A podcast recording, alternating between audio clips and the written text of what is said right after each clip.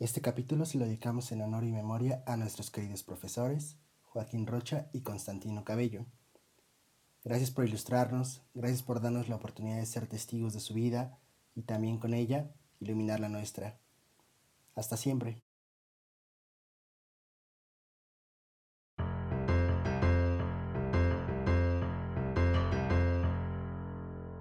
Ilustrarama Podcast, el podcast que escuchas mientras lavas, trapeas y desinfectas.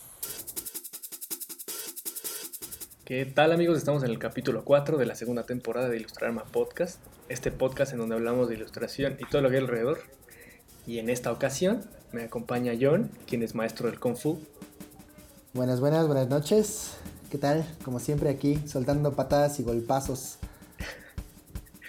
Del otro lado está Drog, quien es maestro Pokémon. Así es, buenas noches muchachos, ¿cómo están? Y del otro lado está Homie, quien es doctor en sillonología. Por favor, levántense después de 30 minutos de estar sentados. Consejo del doctor. Yo que soy Paco Santiago y soy maestro en nada. Y como invitada, como segunda invitada de esta segunda temporada, tenemos a Brisa, quien es maestra en viajes astrales. Hola amigos, ¿cómo están?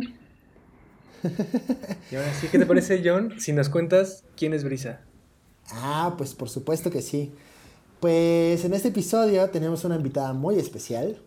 Brisa Arreola es, ilustrado- es ilustradora y desde chiquita rayoneaba sus libretas y seguramente también las paredes de la casa de su mamá. Ahora que aún es chiquita, es product, eh, product designer en BBVA, disciplina a la que llegó por un año trabajando en Disney. Y así es, así como lo oyen, anduvo por allá en las tierras eh, del, del ratón vaquero y ver cómo existe En el maravilloso construida- mundo de Disney.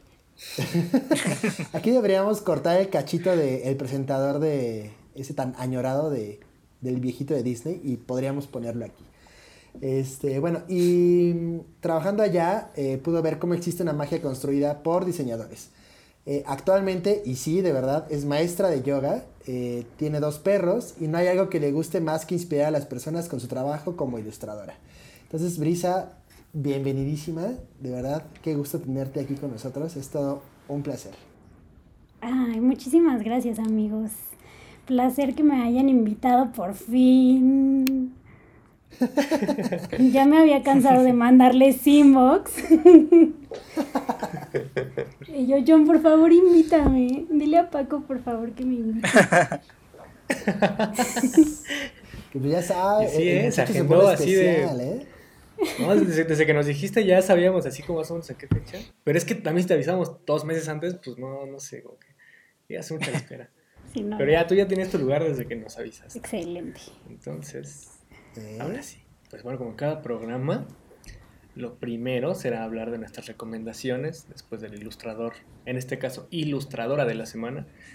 Y como ya lo leyeron, pues el tema de hoy será... eh, ¿Cuál es el tema?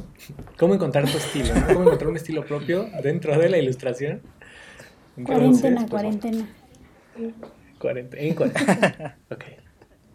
Que Eh, claramente pues ahora Paquito sí. aún no lo ha encontrado, pero está en el proceso de descubrirlo. Es que no tengo agua, ¿no? Es que yo no tengo agua. Eso, bueno. Ahora sí. Eh, pues vayamos con las recomendaciones. ¿Qué nos traes para esta semana, homie? Fíjate que, eh, bueno, comienza octubre, ¿no? Ya toda esta fiebre loca y esta cancelación que existe del Inktober, como ya sabrán, que es una larga, una historia muy, muy larga que pues, no queremos contar y no queremos tocar el día de hoy porque no queremos deprimirlos. Pero pues el Inktober quedó cancelado desde el año pasado.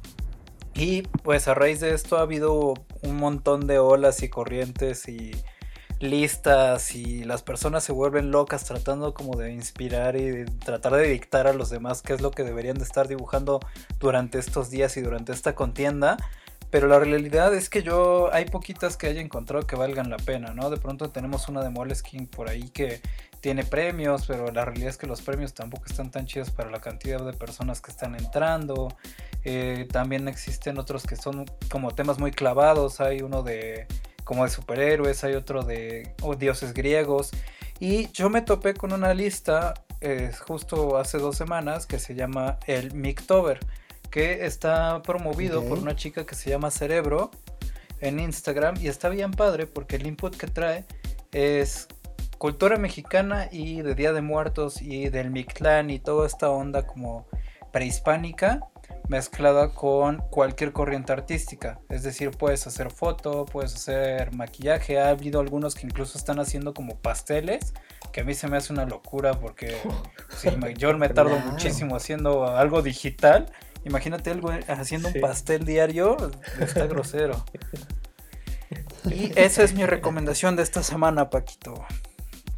Vientos, homie. Órale. ¿Y tú, Jones, qué nos traes? Ah, pues hoy- esta semana les traigo algo mucho más ligero que la construcción de pasteles. Eh, no, la verdad eh, quería como invitarlos un poquito a que suelten el lápiz, ¿no? Suelten esa tableta y esa, ese, ese pencil, ¿no? De, de- de Apple y se dediquen unos 10 minutitos para ustedes, pero no, no, no haciendo yoga, no, todavía no llegamos ahí. No, quiero que ustedes... hagan yoga, amigos, si hagan eh, yoga. pero, pero, pero si el yoga no los convence, si el yoga no los ayuda, entonces eh, háganse un favor y bajen el videojuego de Rocket League. Rocket League es un eh, videojuego eh, que combina el fútbol con los vehículos, así es, así como lo escuchan. Eh, y actualmente, de hecho, es una secuela Es, es muy ¿Cómo? masculino tu juego.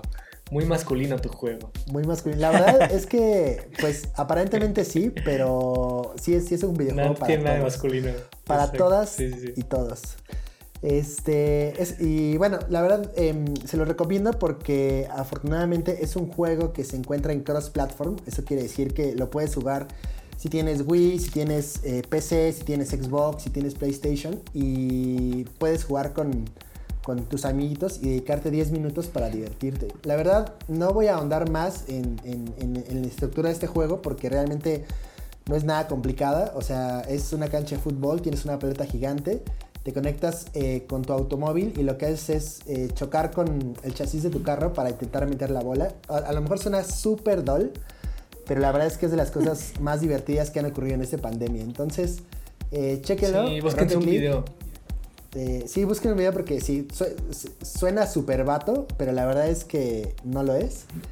Eh, es un juego Super bastante Tomás. entretenido para todas y todos. Super Tomás, sí, aprovechando el, el comercial.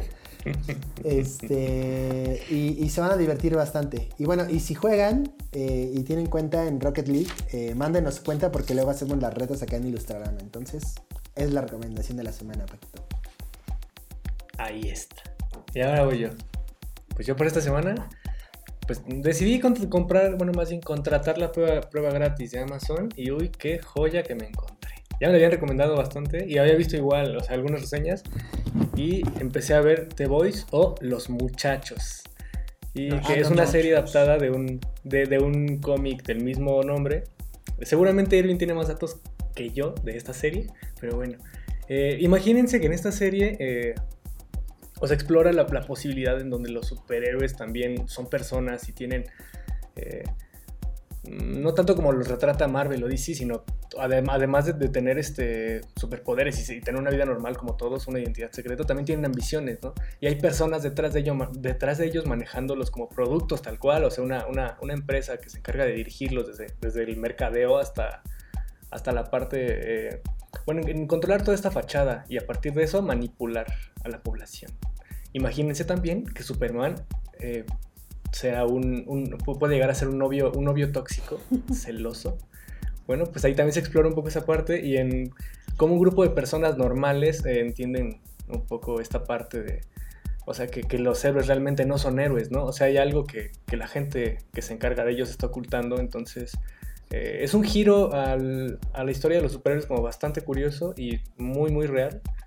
Porque además, o sea, que explora esta parte que es bastante humana. Entonces, eh, pues échenle, échenle un ojo. Está en Amazon y ya, ya casi está por terminar la segunda temporada. Entonces, están a tiempo.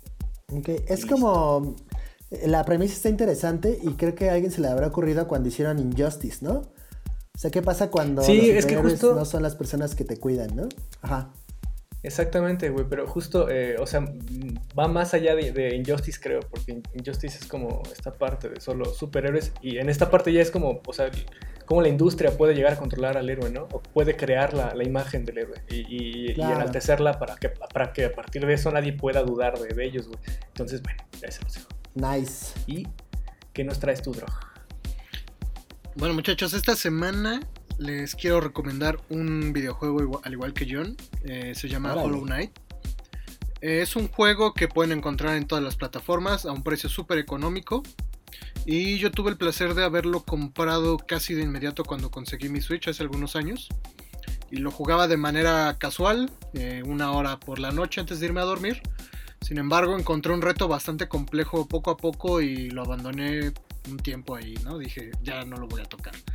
Pero últimamente con estas ganas como de terminar toda esa biblioteca de videojuegos que tengo comprados pero nunca he tocado, decidí volver a adentrarme a este videojuego y encontrar como ese amor que, que, está muy muy presente en, en, la creación de este videojuego. Está creado por una empresa que se llama Team Cherry, que obviamente es un grupo de desarrolladores indie. Y es un videojuego que te puede atrapar por el arte. Eh, de hecho, me gustaría que buscaran al artista Ari Gibson, que es el encargado detrás de, todo el desarrollo artístico que hay detrás de este juego. Y es muy curioso porque este juego nace a partir de este tipo de eventos donde se reúne un artista y un programador y tratan de desarrollar un videojuego en 24 horas, ¿no? Entonces eh, se compone a partir de conceptos que fueron surgiendo en competencias donde Team Cherry participaba y este fue financiado en Kickstarter, lo, a la, una campaña en la, la cual le fue muy bien. Es un juego muy recomendado, es difícil, pero el precio compensa todo. O sea, es un juego muy económico para todo lo que contiene.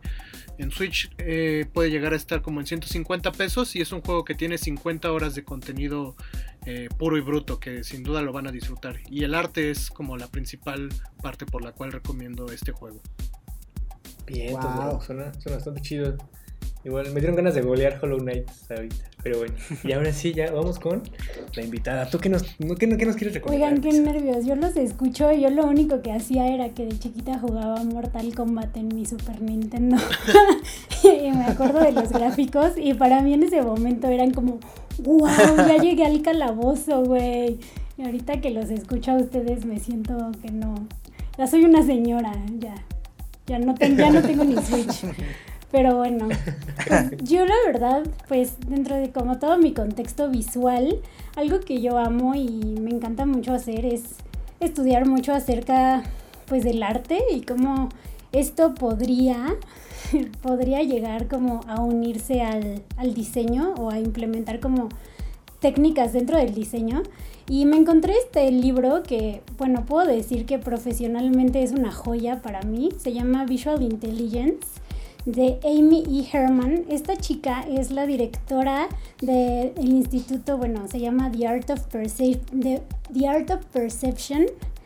Es una organización que desarrolla cursos para líderes en las cuales implementan pinturas y fotograf bueno, fotografías, esculturas, como todo este lado artístico para evaluar e implementar como perspectivas para el estudio de casos ella le da como este, cursos a la CIA, al FBI, al New York Police Department y incorpora como las metodologías que tienen los, historiadores del arte con el estudio de las pinturas y cómo las pueden aplicar a cualquier situación de la vida para resolver pues desde asesinatos hasta wow. pues un contrato millonario, ¿no? Si te conviene o no firmar un contrato millonario o cómo fue que el, asesina, el asesino de tal persona pues lo logró. Y está padrísimo el libro porque aparte es súper interactivo. Es así como, bueno, ahora ve esta obra de arte por dos horas y tú no mames, ¿cómo la va a ver por dos horas, no? Eso, eso ya es como muy adelante en el libro, pero obviamente primero los primeros ejercicios son así de ¿qué ves en esta imagen? Y tú pues no, no veo nada, ¿no? Y vas desarrollando como esta soft skill de observación y pues de justificación, eh, como, no sé, se me hace un libro increíble, está en inglés, pero sí siento que es una joya tenerlo como, como personas que nos dedicamos a lo visual. Como una guía. Como una guía puede ser. Y también como desarrollar metodologías.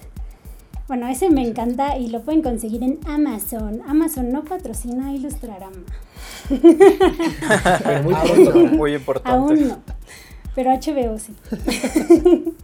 y Exacto. el otro, el otro es Jacob, Ja- Ja- ay, ¿qué me pasa? Estoy como súper tartamudo. Jacob Collier. Este chavo es, ay, es una joya. Me lo presentó mi mejor amiga un día que estábamos tomándonos un vinito en el mar. Y está bien padre porque es un, un músico inglés que incorpora en su estilo ile- elementos dif- de diferentes géneros musicales y tiene, incorpora acordes y armonías así súper diferentes y está bien padre verlo en vivo porque pone a todos sus a todos los asistentes a cantar y entonces ahí crean las armonías, está increíble. Entonces se los recomiendo un día que quieran como tener un día de trabajo como con un flow súper chido y con sus bocinas así que digan como no quiero que nadie me moleste. Así que Jacob Collier, recuérdenlo y cuando sea súper famoso yo se los recomendé. Pues ahí tienen las dos recomendaciones de nuestra invitada. Y como ya es costumbre, vamos a la sección de la ilustradora de la semana. Venga ese pianito.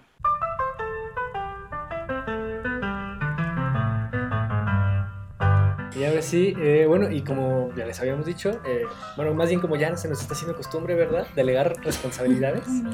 Pues eh, en esta ocasión le toca a la invitada, o sea, a Brisa, nominar a la ilustradora. ¿Y aquí nos recomiendas, Brisa? Pues redobles, por favor. les, voy a, les voy a recomendar con todo mi corazón a María Eugenia, acá, a.k.a. Señorita Conejo. Eh, Tengo la super fortuna de que sea una de mis mejores amigas y de verdad creo que es una de la- mis ilustradoras favoritas. Ella es una ilustradora que tiene influencias en caricaturas de los 50 como que se ha desarrollado también pasando por personajes pop como las chicas superpoderosas, como los Teletubbies y para mí entra en este mundo como ambivalente porque es grotesca pero cute y tiene como tintas góticas, feministas y me encanta porque usa muchísimo el storytelling en sus ilustraciones y en cada tema y en cada personaje. Entonces, de verdad, si tienen la, la herramienta del Instagram, vayan y síganla. Aparte es maquillista de efectos especiales. Entonces como que pasa ese talento que tiene en sus manitas a la ilustración y es increíble. La amo y la adoro y es la próxima invitada. ¿Cuáles son, cuáles son sus redes? Es arroba señorita conejo.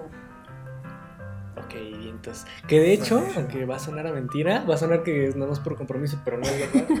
Es Eh, ya la teníamos, de hecho, pre- o sea, como prevista para ser ilustradora de alguna de las semanas, pero no nos habíamos como decidido bien en qué semana, porque de repente se nos va el pedo. Pero sí, ya teníamos previsto recomendarla, y qué bueno que seas tú, siendo su amiga. Sí, entonces, la amo, eh, pues qué chido que te, que te tocó mencionar. por supuesto. Bien, entonces pues ya saben, arroba señorita conejo. Y ahí está, muchachos. Gracias. Eso. Pues vámonos. Ahora sí, ya con el tema de esta semana. Qué nervios. ¿Se poner? Sí, eh, yo también soy nervioso. Siento que se me va a salir así al- algún, algún hecho traumático de mi vida y me voy a exponer aquí. frente Yo a ya todos. tengo varios en la punta de la lengua, amigos. Empiecen a hablar. Bueno, pues ¿qué te parece, Drog, si nos mencionas un poco sobre, nos das un poco de contexto sobre qué es el estilo en la ilustración? Claro que sí, muchachos. Bueno, básicamente el estilo, pues no es más que una serie de elementos, obviamente reconocibles, que están presentes dentro de una serie de obras. Estos elementos surgen por una exploración y estudio continuo de ilustración, combinado con nuestras referencias, las técnicas, métodos y personalidad, eh, pues es como se genera este estilo, ¿no? Eh, muchas veces se va construyendo de manera orgánica y discreta, con elementos muy visibles o con características muy sutiles a las cuales se debe estar atento para poder trabajar esos elementos, visualizar más esas características dentro de nuestro trabajo para lograr definir pues el estilo propio, ¿no? que es el tema que nos compete hoy discutir entre estos cinco agradables miembros en Ilustrarama. Ah, no, ma. Espérate, ¿qué dijo? o sea, va, va, va, va el resumen básico. Son elementos que hacen reconocibles las obras, pero un estilo no se, no se reconoce a partir de, un, de una sola pieza. Tiene que haber una serie en la cual se repitan estos elementos para poder decir, ah, mira, de, de obra A a obra D se reconoce este estilo. Y por lo tanto podemos asumir que esto pertenece a tal artista. Claro. Ay, pues es que creo que son como muchísimos temas que se pueden tocar dentro del estilo y esta parte de qué hace falta para encontrar el estilo, ¿no? También. Exacto, sí, o sea, cómo se construye un poco. ¿Qué, qué tienes por decir, pues, creo que como persona, y ustedes creo que pueden ser como súper empáticos conmigo en ese punto, siempre que estamos, bueno, nosotros como personas artísticas, visuales, como que siempre estás en busca de ese estilo, ¿no? O sea, tal vez desde pequeños lo estamos buscando, pero no sabemos qué es. Y lo empezamos a ver en cosas que tal vez nos empiezan a gustar mucho, ¿no? Por ejemplo, a mí de chiquita me encantaba recortar revistas.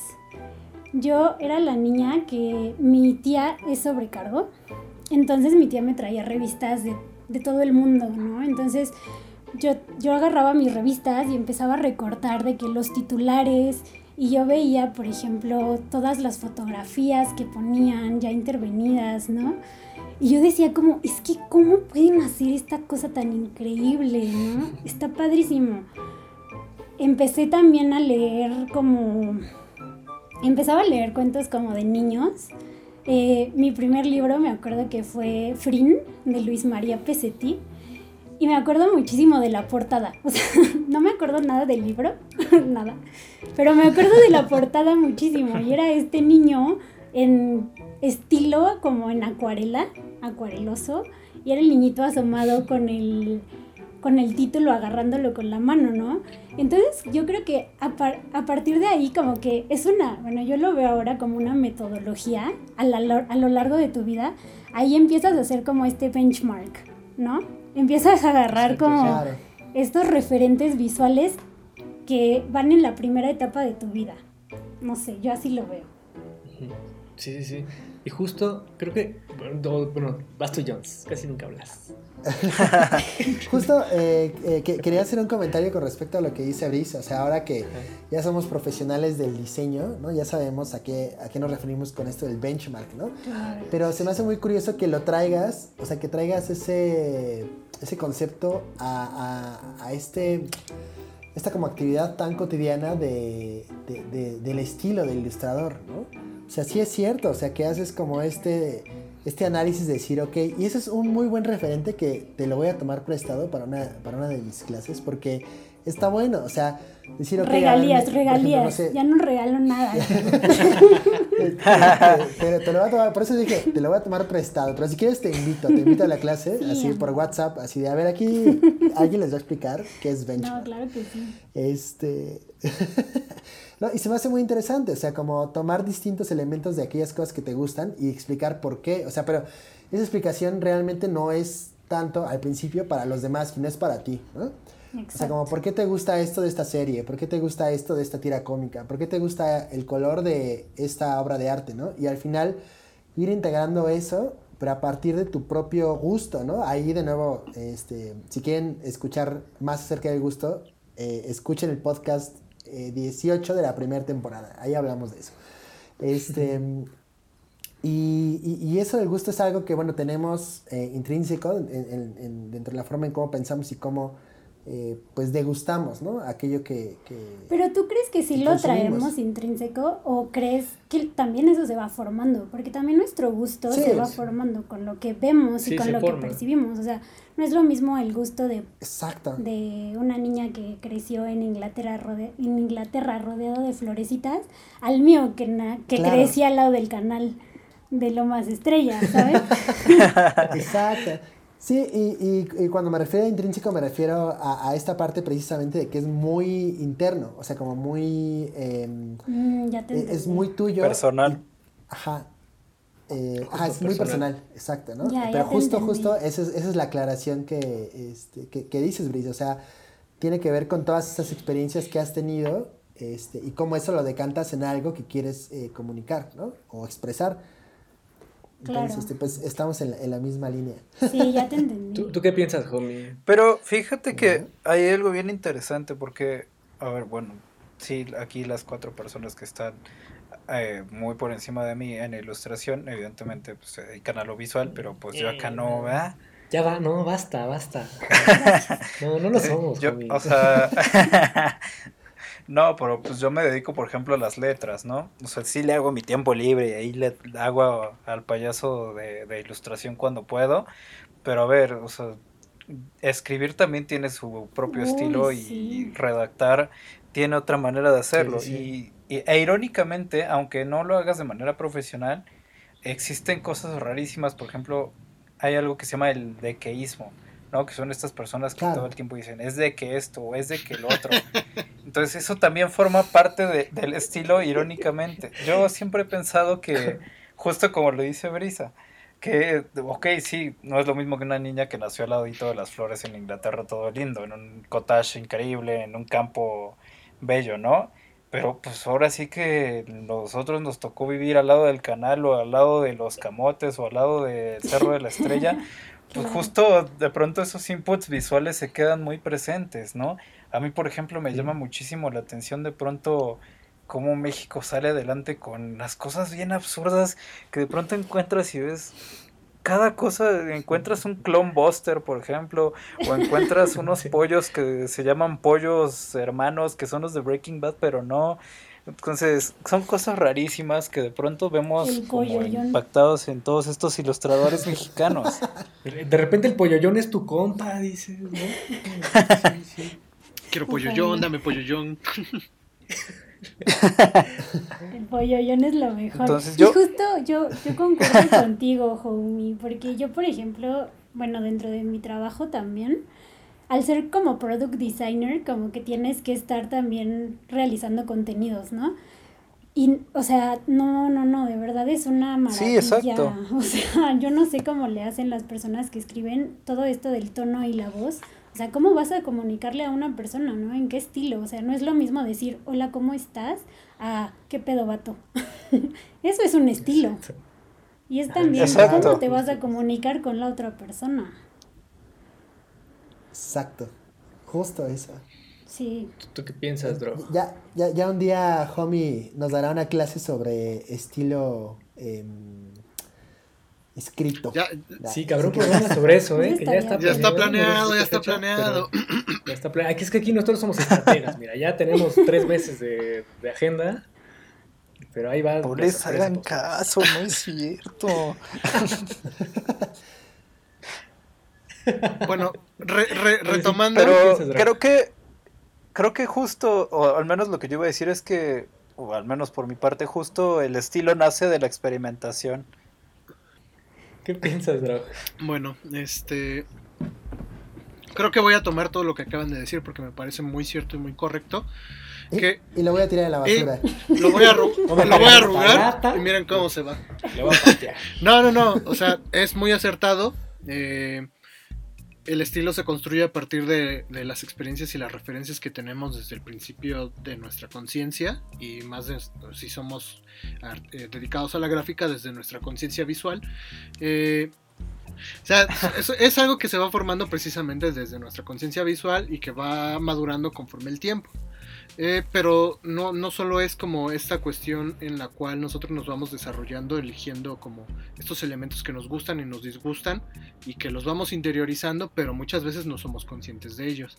Y ya lo hablábamos en algún podcast que es muy importante como hacer esta introspección acerca de qué nos ha gustado alrededor de todos los años, aunque en algún momento le hayamos perdido el gusto, no sé, a mí tal vez me gustaba alguna caricatura y después dije, no, como yo veía eso, ¿no? Pero si en algún momento me gustó, tuvo un impacto importante en mí y algo dejó dentro, o sea, que, que está reflejado en lo que hago, pero tal vez no soy consciente de ello. Entonces hay que empezar a analizar eso.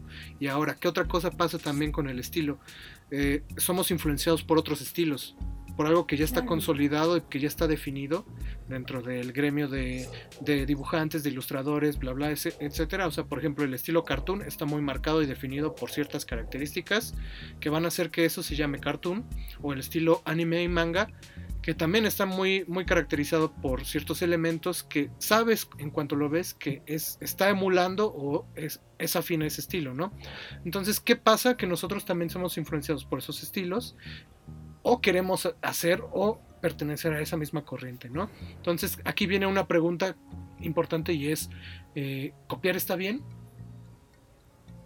Yo creo que sí. Cuando, cuando yo empezaba a dibujar, recuerdo que lo, lo que justo lo que hacía era copiar, porque es lo que dicen, o sea, eh, creces y vas viendo tus referentes inmediatos, ¿no? Que si, en el caso de la ilustración tienen que ver con las caricaturas que ves, güey, las cosas que llegas a ver en viñetas, en cómics, en carteles, eh, lo que ves en, los grafitis eh, afuera de tu casa, o sea, y justo creo que eso es lo que te va influenciando. Y sí, por, ejemplo, en mi caso fue más o menos así, o sea, empezar a repetir estos patrones, o sea, tal cual los personajes, empezar calcando, luego empezar copiando, ¿no?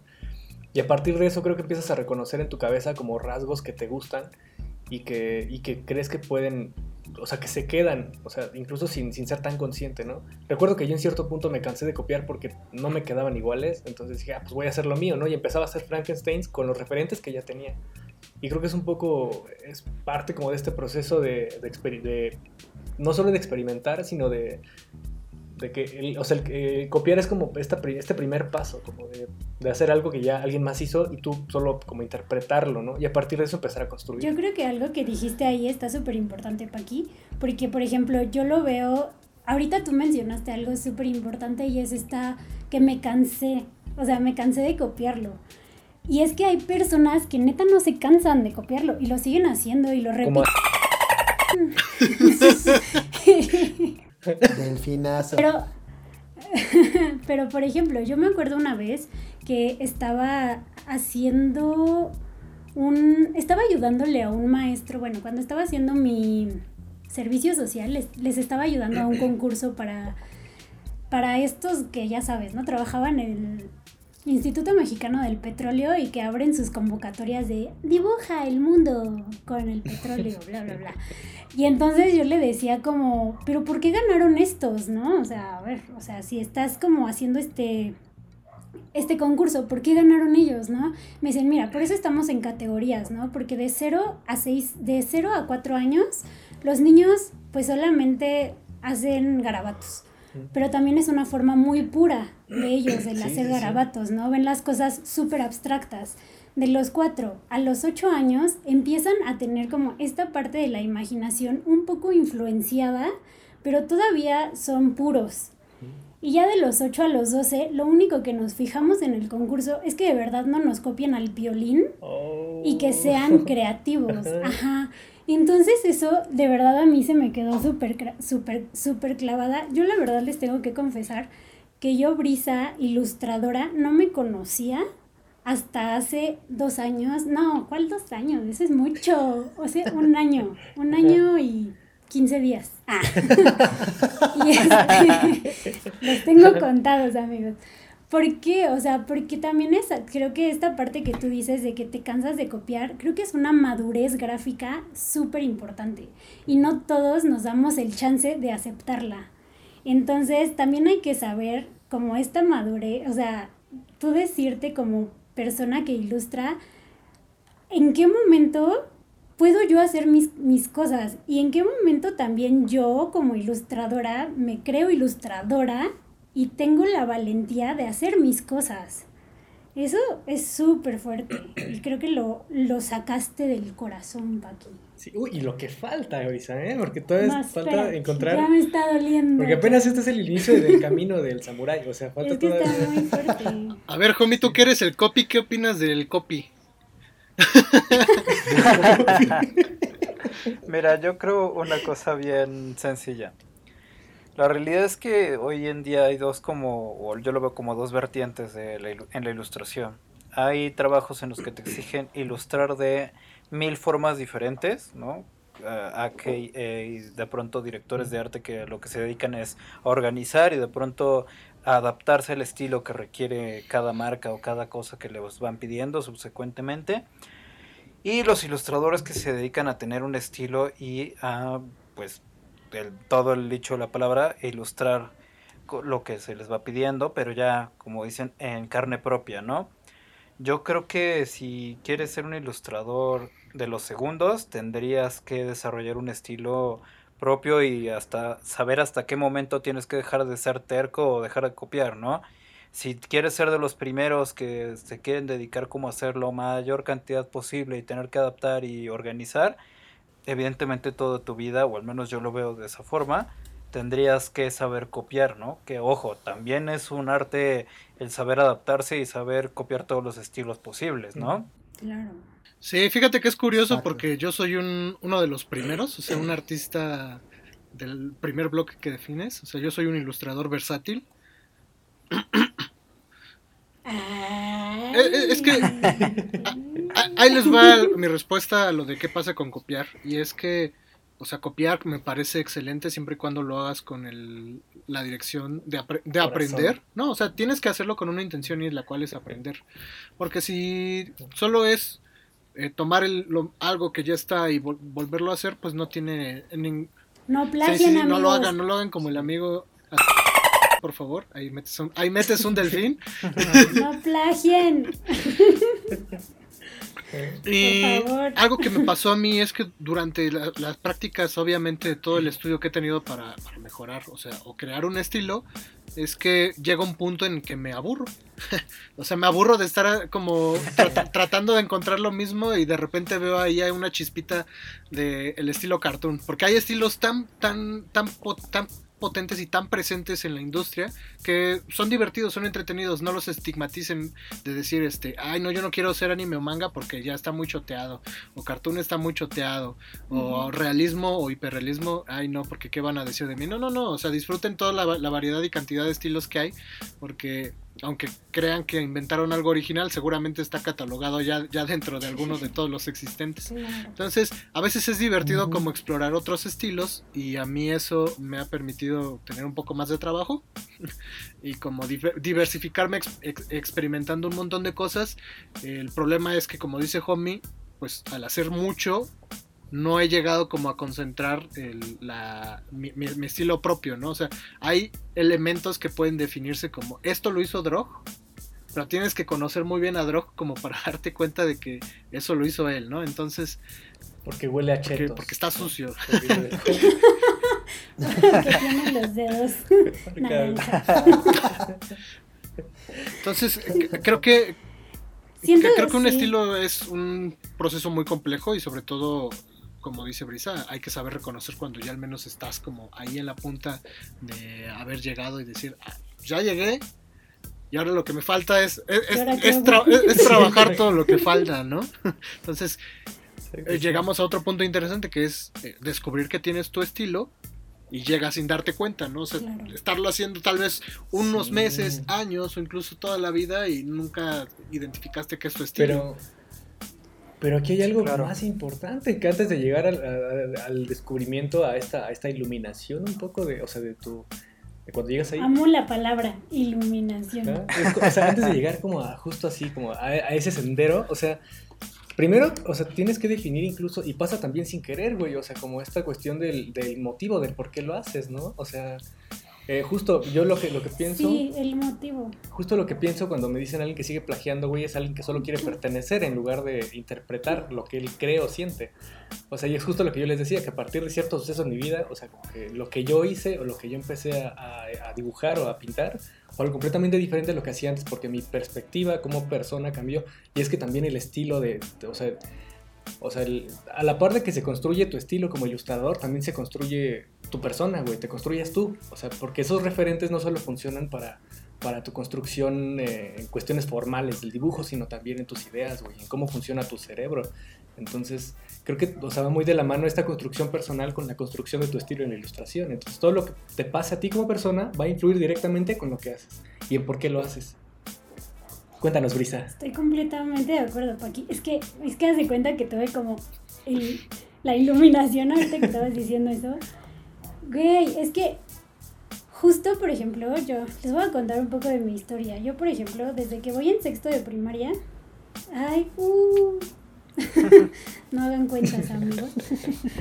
Tengo, le regalaron a mi hermana un diario y me acuerdo muchísimo de él porque a mí no, se van a reír mucho, pero a mí me encanta Winnie Pooh.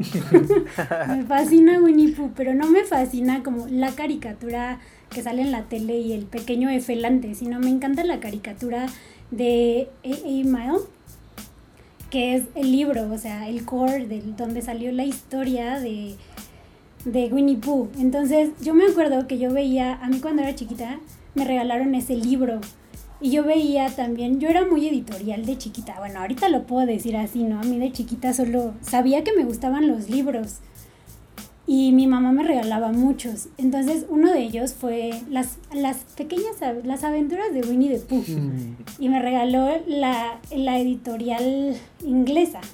Entonces me acuerdo cómo, cómo perdón, estornudó mi perro. Salud. Salud, claro.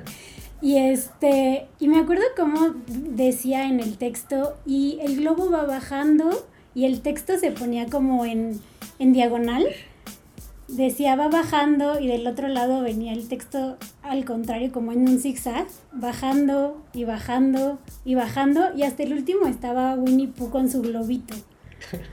Y yo decía como, es que ¿cómo están haciendo eso, sabes? O sea, también te rompe un buen la lectura de cómo explicarle a un niño que algo va, bajando pero con letras.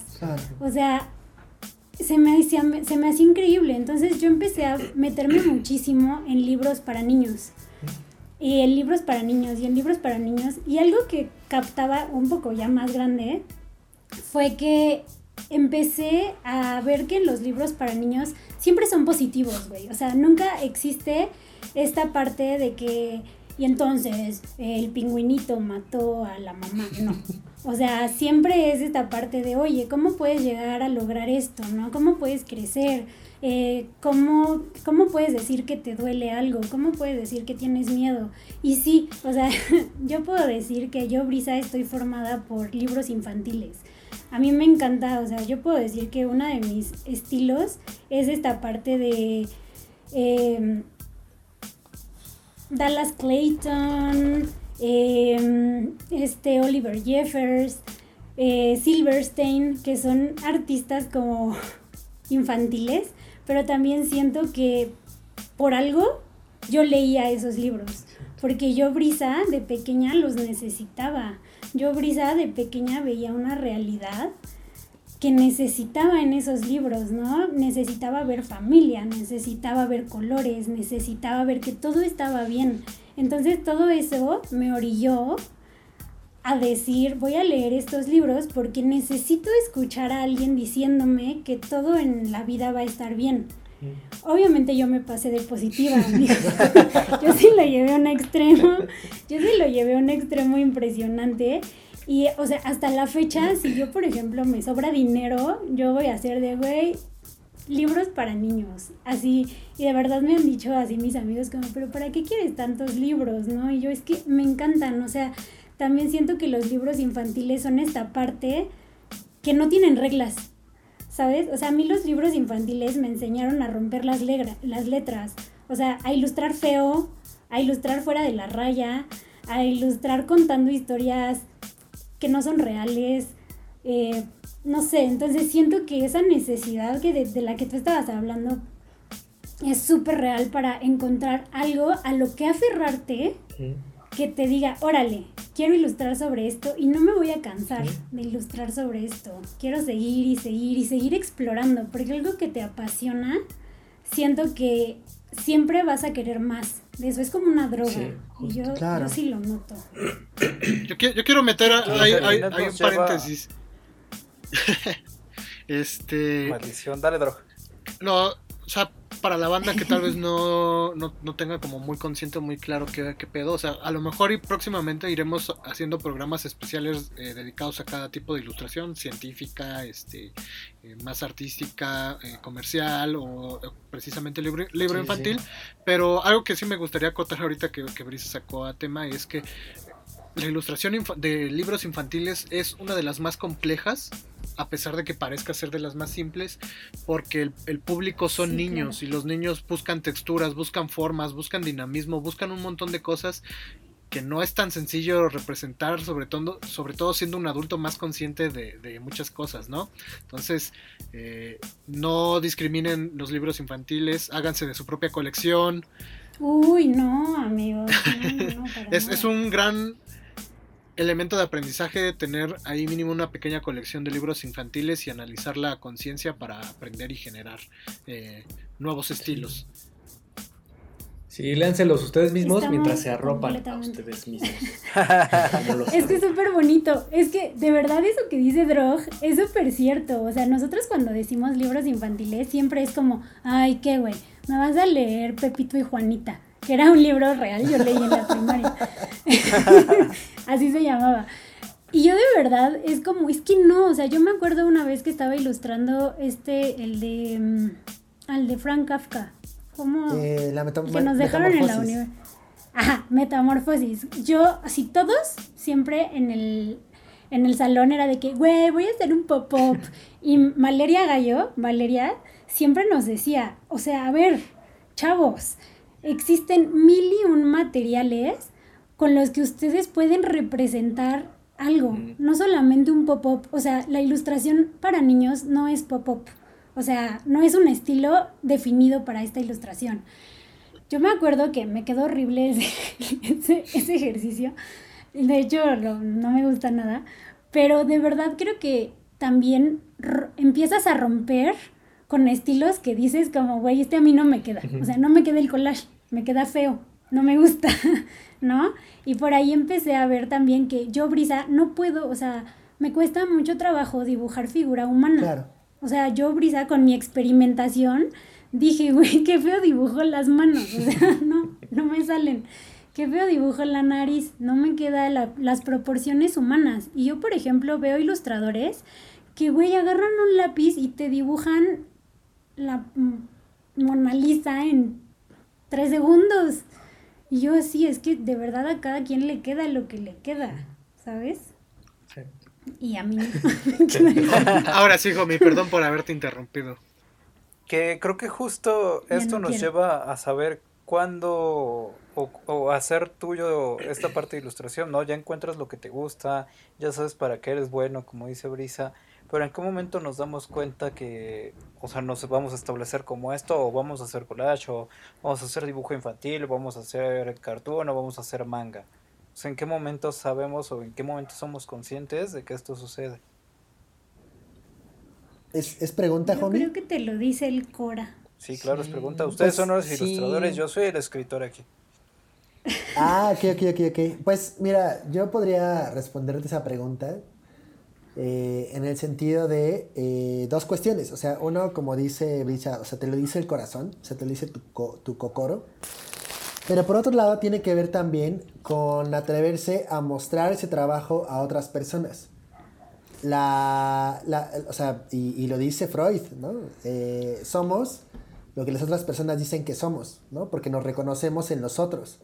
Si el otro no reconoce que existes, entonces cuidado, porque tal vez no lo haces.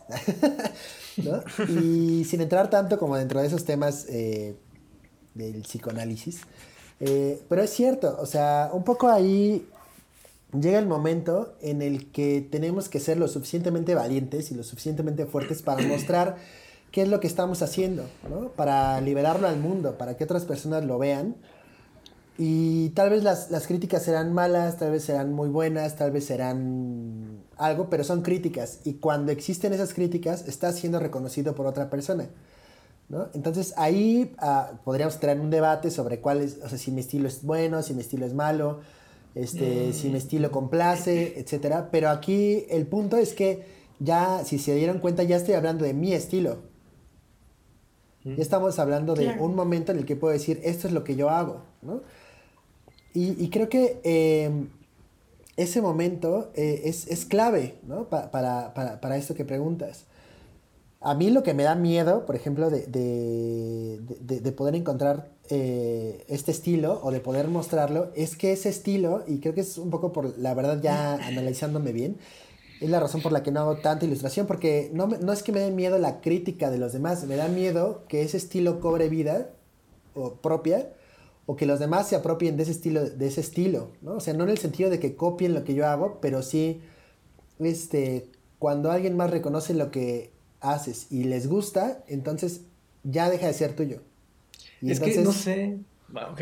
No sé, yo también. Por- sí, no sé. estoy- Ok, A Por ver, ejemplo, eh, cuéntenme. Ajá, yo tengo una historia de alguien que me plagió. Eh, yo tengo varias, Ah. creo que yo te sabe algunos. ¿No ahí. fui yo? No, no, no. El- eh, fue- fue- Por sorpresa no, no fue él, güey, pero... O sea, recuerdo... No lo que- sabes todavía. Recuerdo que tenía una amiga en la UAM Xochimilco, fue justo cuando hice mis stickers, o sea, que eran como mi pelo y tenía como una máscara de Blue Demon o el pelo de Goku de repente o así, ¿no? Pero que era como mi cara, ¿no? Bueno, la silueta de mi cara con la, de mi pelo con las rastas. Entonces recuerdo que hice eso y como que a ustedes que son mis amigos pues les gustó ah, y alguien llevó stickers a la UAM Xochimilco. El punto es que un güey de allá empezó a hacer algo muy similar a eso, güey, ¿no? Entonces la morra llegó así diciéndome como de, no mames, es que este güey te está plagiando. Y yo de, o sea, no lo sé. Porque tampoco, mi idea tampoco era original. Eh, quiero quiero eh, saludar a Chaspa, si es que nos escucha. Porque yo, yo realmente me influencié de Chaspa porque Chaspa pegaba este, stickers de su cara, ¿no? Entonces yo lo que hice fue tomar su idea y hacer, o sea, no apropiar, bueno, no sé si apropiarme la, la, la palabra, pero justo eh, tomar eh, el, Pues sí, sí era el esqueleto de su idea y, y hacer yo algo diferente con eso, ¿no? Y es lo que me ha pasado también algunas veces, de que de repente yo hago algo y de repente veo que uno de mis amigos, eh, que, eh, que le hasta le dio like a la foto, o sea, ya está haciendo algo muy similar a lo que yo hago, pero tampoco es como que lo que yo haga sea salió de la nada, o sea, eh, a eso... Pero también velo tú, velo tú, Paqui, como por ejemplo, tú lo ves así, pero también imagínate cómo lo ve si, si por ejemplo, ¿no? Por azares del destino, tu sticker llegara al creador de la máscara de Blue Demon. Claro. ¿Cómo vería él Ajá. que tú usaste la máscara de Blue Demon en tu sticker? O sea, siento que es esta misma cadenita, es como una cadena de eh, visuales Sí, sí, sí. como inesperados. O sea, se vuelve, no sé, como que los visuales pasan de generación en generación y hemos visto hasta los estilos cómo están recobrándose ahorita, ¿no? O sea, estilos como vintage, estilos como todo eso, cómo están reviviendo y le dan como un plot twist y ahora cuentan otra historia y ahora son más caros, o sea, Justo, No sé. justo. eh, y es que tiene que ver, o sea, yo en, en lugar de ver como, o sea, como que alguien se apropie de mi estilo y deje de ser mío, más bien es como eh, ver la parte en la que tu trabajo o tus ideas están haciendo que alguien más genere otra cosa, güey, ¿no? Eh, y eso se me hace muy chido porque creo que es una, eh, viéndolo ya de una manera como más, eh, eh, digamos, más abstracta, Humana. humana, es como una manera de trascender, güey. O sea, estás dejando a alguien en algo más y eh, más bien, estás dejando algo en alguien más. Entonces, Sí, Justo, como- justo ahí tocaron una parte muy importante y es que, pues, como ya lo habíamos mencionado hace rato, pues ya está la mayoría de estilos hechos. Eh, la, la cosa es investigar. Claro. Muchas veces creo que eso es lo que falla cuando, cuando somos ilustradores y es que no investigamos lo suficiente de qué se ha hecho y qué, qué- qué existe, ¿no?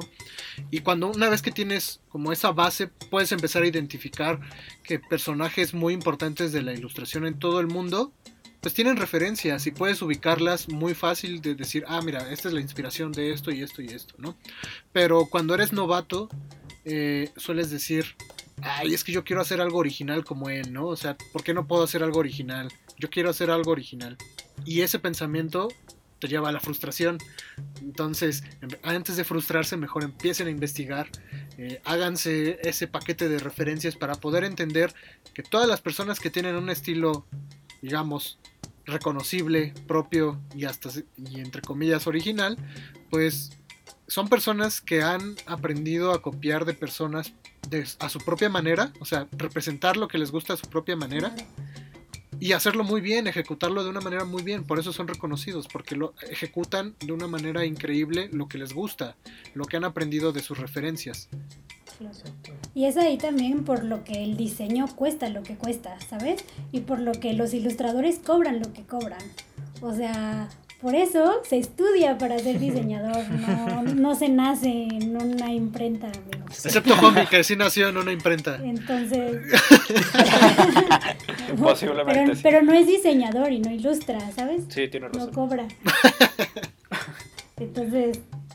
y yo espero, porque qué pena.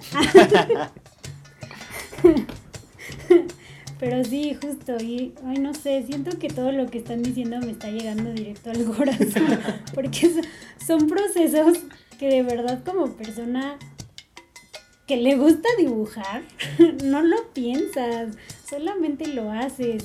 Yo, por ejemplo, empecé, o sea, dentro de toda esta parte que decía John también, de que empiezas a agarrar tu estilo cuando se lo muestras a otras personas, creo que también es como otro otro nivel, como que vas pasando de niveles de ilustración.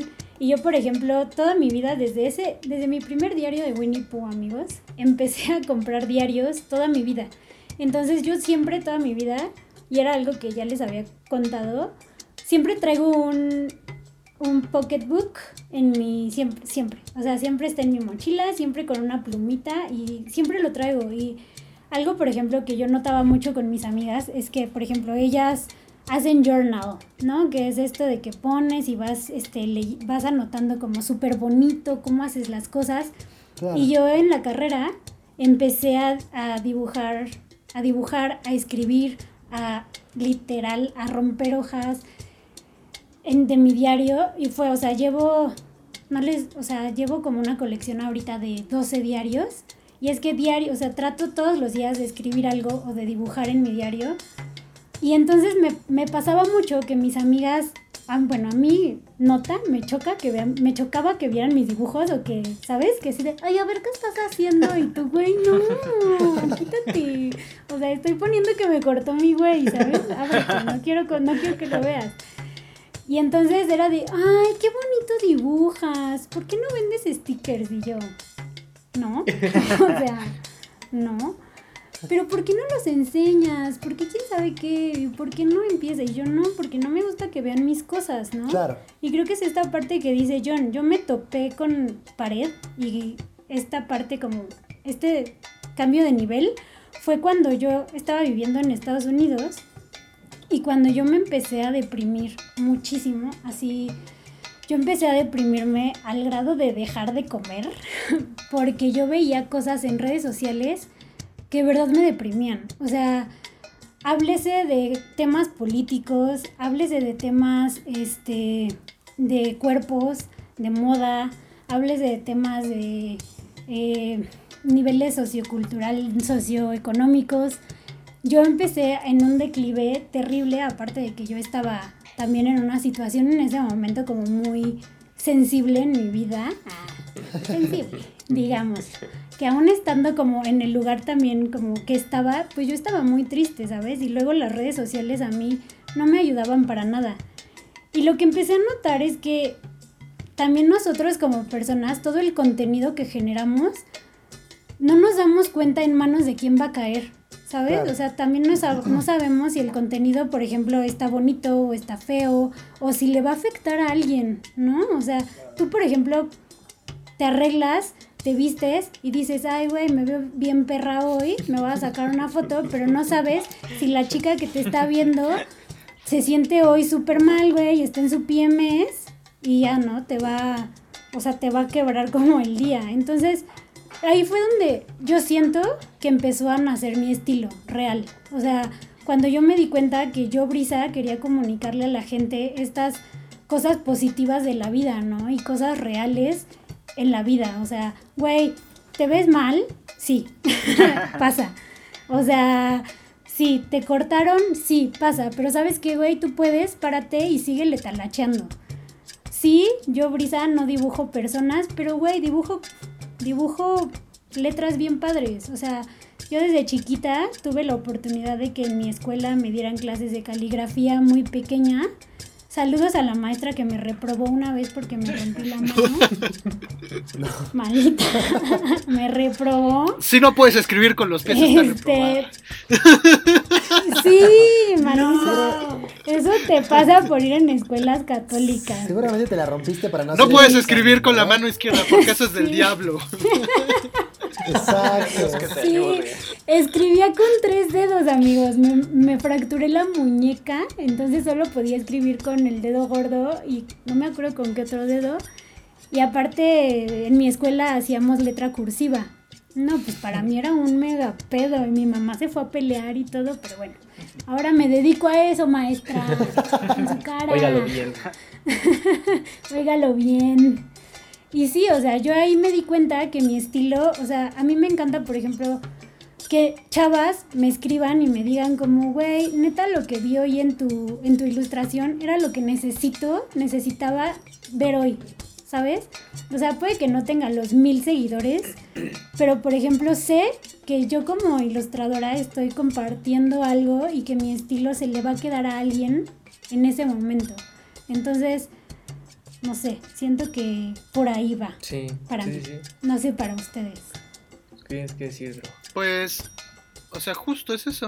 O sea, el estilo va acompañado de un mensaje que es... Como ilustrador, obviamente tienes que for formar un estilo si te quieres dedicar a, a esto profesionalmente o múltiples estilos. Pero también tienes que ser muy consciente de qué carga personal le vas a dar a este a esto que estás haciendo porque eso incluso puede ser más impactante que los elementos o tu dominio que tengas acerca de algunas técnicas porque viene bien planteado los elementos comunican un mensaje súper potente y más si sabes o eres consciente de qué es lo que quieres comunicar ¿no? entonces no solo es el estilo sino saberlo implementar y para qué lo vas a usar y saber la contundencia que este, que este puede tener. Entonces, si vas a construir un estilo, también tienes que ser consciente de todo el punch que puede tener este. Y también que eso son rasgos de personas que admiramos mucho en la ilustración, que a veces su trabajo nos mueve más por los mensajes que tienen que incluso la calidad de la ejecución. Exactamente. Estoy completamente de acuerdo. Y pues bueno, entonces, muchachos, ¿quién quiere, ¿quién quiere empezar con las conclusiones? ¿Quieren que vaya yo primero? Porque Vale. Animado. Aventándote tú Bueno. solito. ¿Quién quiere Ajá, yo? yo. ¿Quién, quién quiere yo primero? ¿Yo primero?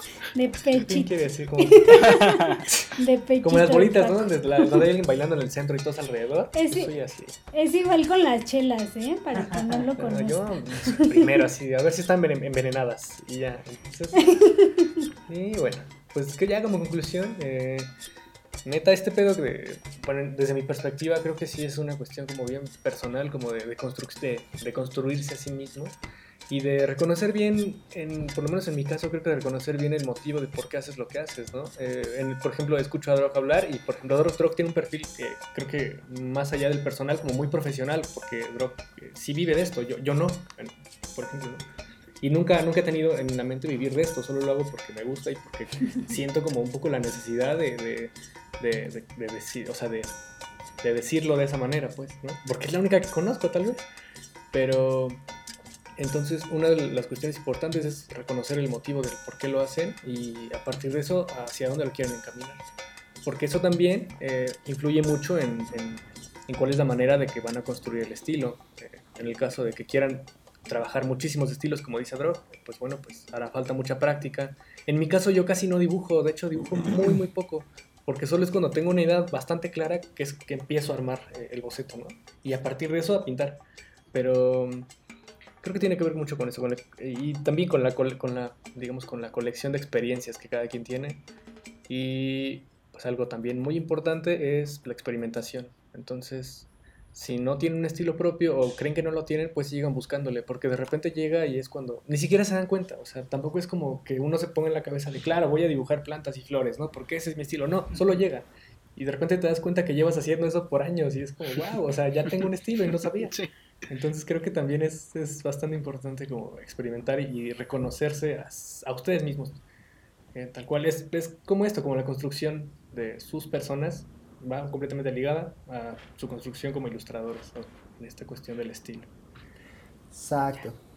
Y amén. ¿Y quién quiere ir después? este, pues como conclusión y hablando del embrace it, o sea, creo que también algo que tienes que abrazar es la crítica, ¿no? Y pues sí, o sea, la crítica es dura, pero es más dura la verdura y aún así te las tienes que comer, ¿no? Según March, dice, cómete las verduras y te las tienes que comer.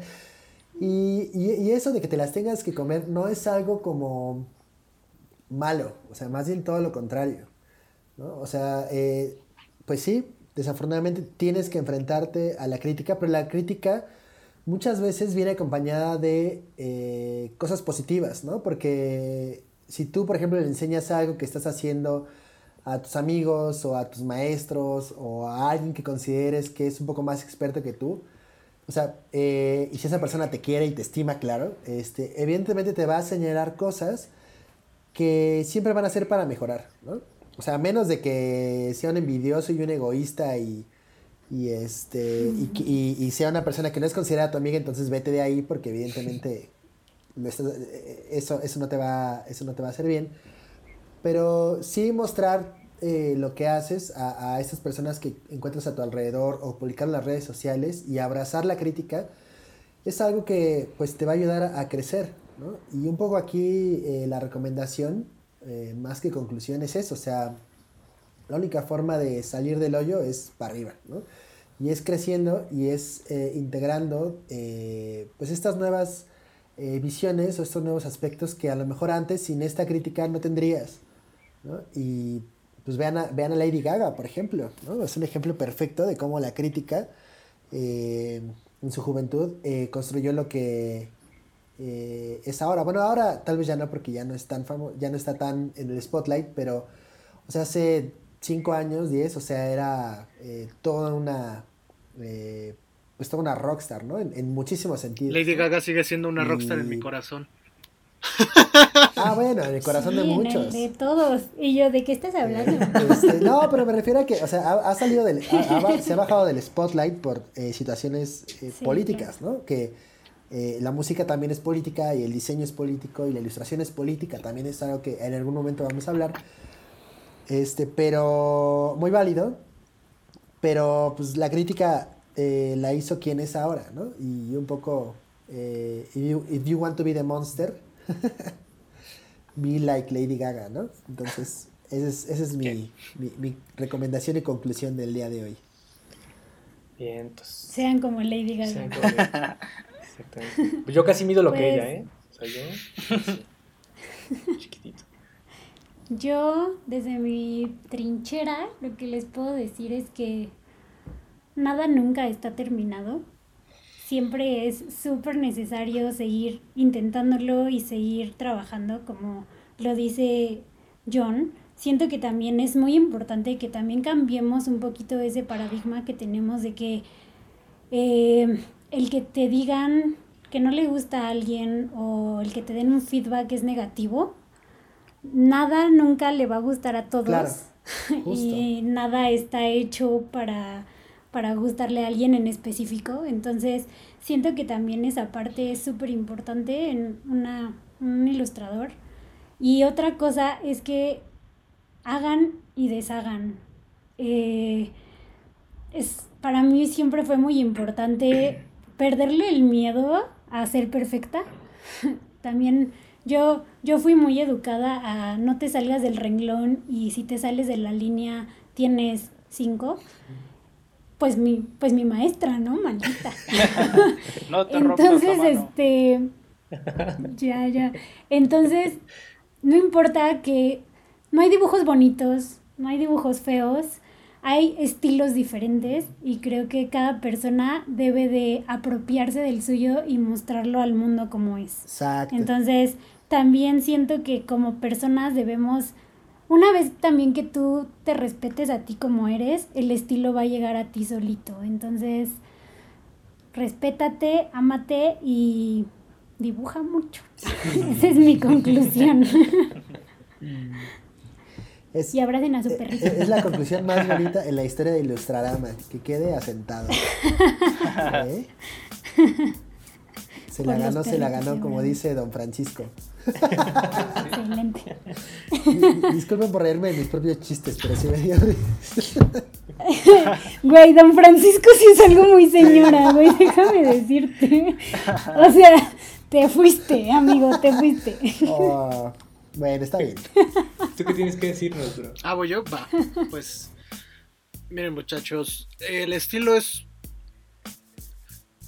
el encontrar un estilo puede ser frustrante, muy, muy frustrante, pero también eh, puede ser muy natural. O sea, hay gente que llega diciendo, ah, aquí está. Esto, esto, es lo que, lo que es mío para el mundo, ¿no? Si en dado caso no, no les llega a pasar eso de encontrarlo de manera orgánica, hay que, hay que hacerse una pregunta en, en, ese, en esa frustración de no encontrar un estilo. Y es, ¿Bailas? ¿para qué, quiere, ¿Para qué quieres el estilo? O sea, ¿para qué necesitas el estilo, no? Eh, si lo quieres para, para venderte de manera comercial como ilustrador, ese es tu objetivo.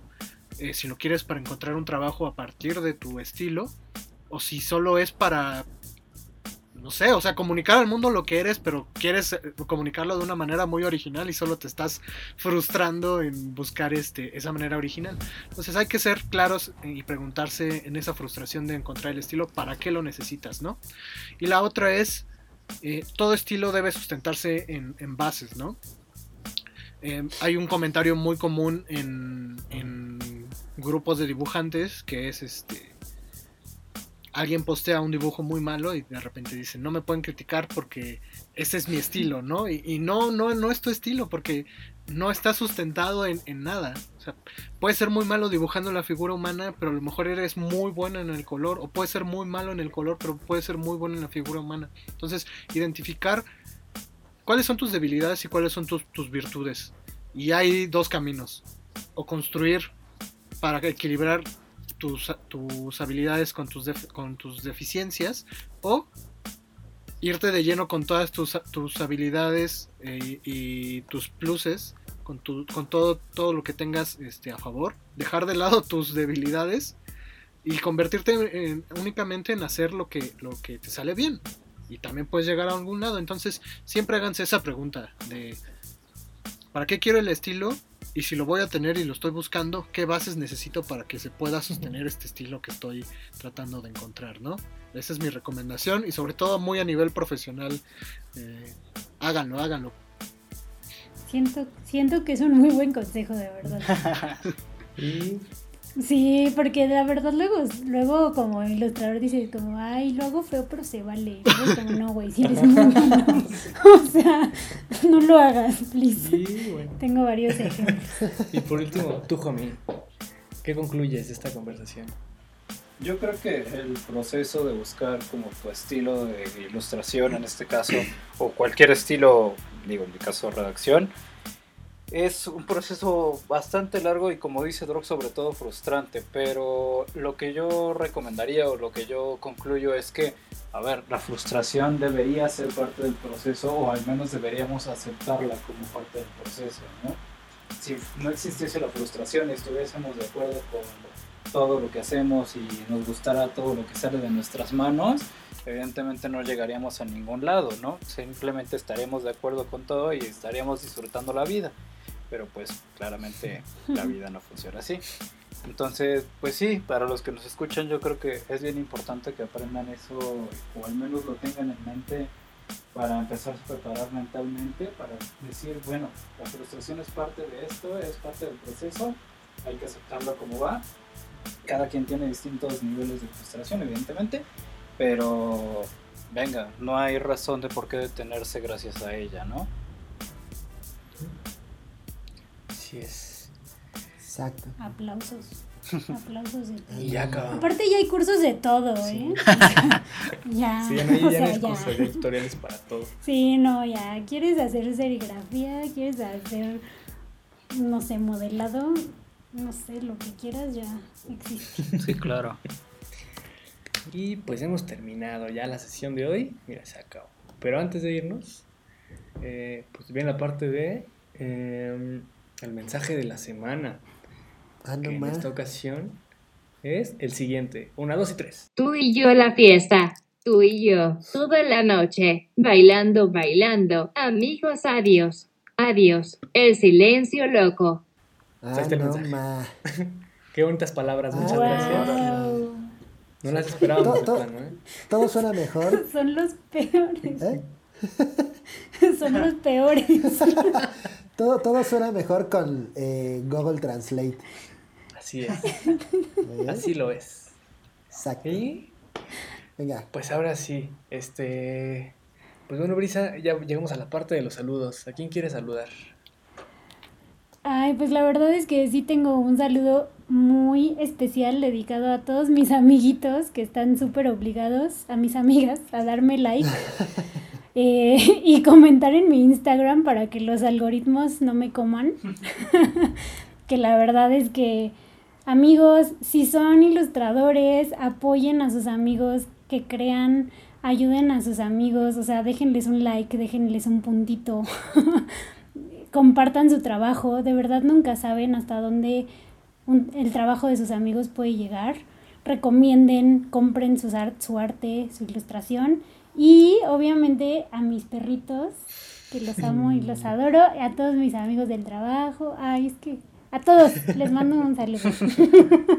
Al estado de Chihuahua, dices a la ciudad de Juárez. y quiero agradecer a Campeche, a Guadalajara por sus helados, por su tejuino. Mariana, te amo.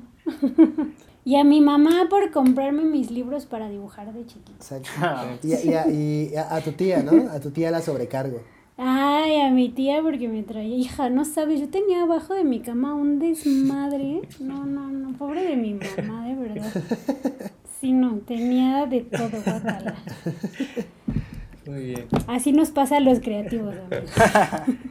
Entonces, eh, pues creo que ya, como ven, ¿van a saludar a alguien más? Eh, Dale, dale. Yo ya saludé hasta a mi Sí, perro. pues creo que podemos cerrar así esta vez. Y pues eso ha sido todo, Brisa, gracias por venir. La antes que estuvo muy, muy chida la plática. Sabemos que se iba a poner medio introspectiva, como era una, un, casi un ejercicio de reflexión para todos nosotros. Sí, claro. Entonces, pues qué chido que estuviste aquí y que, que fuiste tú con la que se habló de este tema. Porque además fue tu idea y de hecho fue gran tema, ¿eh? No sé por qué nunca se nos ocurrió. Pues sí, las grandes, las grandes mentes piensan mejor unidas. Eso. Y antes de irnos, que dice que se nos olvide, güey, porque siempre se nos pasa. Eh, ¿Cuáles son tus redes, Brisa, para que te puedan encontrar? Cielos, no estaba preparado para es- preparada para esto, pero es arroba bebebruces, bebruces. Este, es que no estaba, no estaba solo el bruces, entonces le tuve que meter otra B. Entonces síganme si quieren consejos de cómo sobrevivir a la adultez y de cómo está bien, está bien estar mal. Entonces, síganme en mis redes.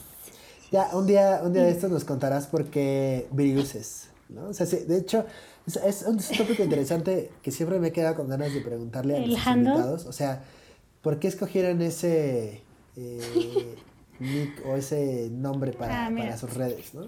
Hay historias detrás bastante Sí. interesantes, me imagino. Yo tengo una historia medio... ¿Quieren que se las Sí, cuente? o sí. ya, porque ya nos pasamos acá. este, yo cuando, cuando era adolescente siempre, yo siempre he sido muy, muy mala y este, como buscando cosas nuevas. Ajá. Y mi hermana siempre ha sido como, mi hermana mayor siempre es esa persona que es como, güey, no manches, ve esta banda, ve esta banda, está padrísima. Y yo era muy mala hasta que gracias al algoritmo de Spotify ya encuentro cosas que me gustan. Entonces, este, un día mi hermana me enseñó esta canción que se llama Bruises, este, de Chairlift.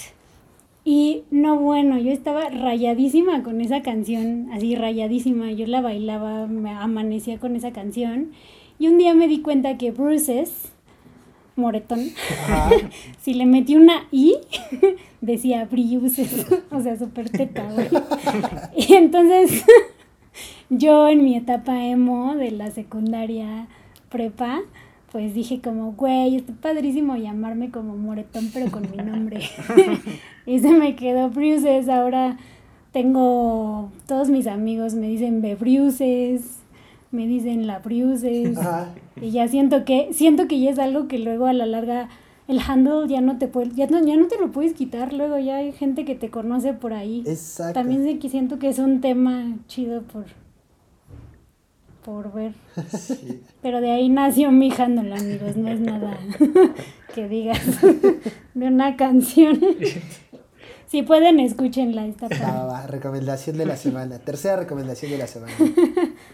Ya. está. Súper. Y bueno. amigos, muchas gracias por invitarme. Estuvo muy padre. Todo, todo un placer. Qué bueno que, que pudimos tenerte aquí, aunque sea un ratito. Poder revivir esas charlas de, este, de cafetería. Y pues cuando quieras, esta es tu casa eh, nos organizamos. Sí, sí, es mi casa esta. Aquí se aplica que estás en tu casa. sí, aquí se aplica. Este, y pues cuando quieras, ya sabes, este, aquí tienes un lugar. Así es. Ay, gracias. Son los mejores y sigan haciendo esto. México los necesita. Sí. Y nosotros necesitamos el dinero de México también. Excelente. Gracias, amigos. Pues. Maldición. fue corte, ese fue el corte. y ya para terminar, este, pues bueno, para terminar con las redes, eh, a Ilustrarama, pues sigan como arroba Ilustrarama en cualquiera de, en Facebook o Instagram. Las tuyas, homie. Arroba no soy chilito. Las tuyas, Drog. Eh, Drog en Instagram. Las tuyas, Jones. Jon.viveros en Instagram. Y las mías que son Paco Seoku en Instagram. Y ya se acabó, muchachos. ¿Con qué canción te quieres despedir hoy, Droga? Híjole, creo que lo había planeado, pero se me olvidó. No, man. No conozco esa. No me digas eso. Te ponemos la de este. ese gato loco le patina el coco. no, ya está lo que me sé. Y ya, hasta aquí ya, ya, estamos fritos, muchachos. Ahora sí ya. Vámonos. Vámonos. Bye. Y ya. Adiós. Mi perro se está lamiendo las pelotillas, pero es que literal lo estoy viendo y no sé, y no sé si están escuchando. Estaba medio rana. ¿Vamos a meter eso de ahorita? Sí, claro, pero qué pena. Es que literal estaba escuchando así como, espero que mi perro no suene. Ok, esperen, sé que se me pase la risa.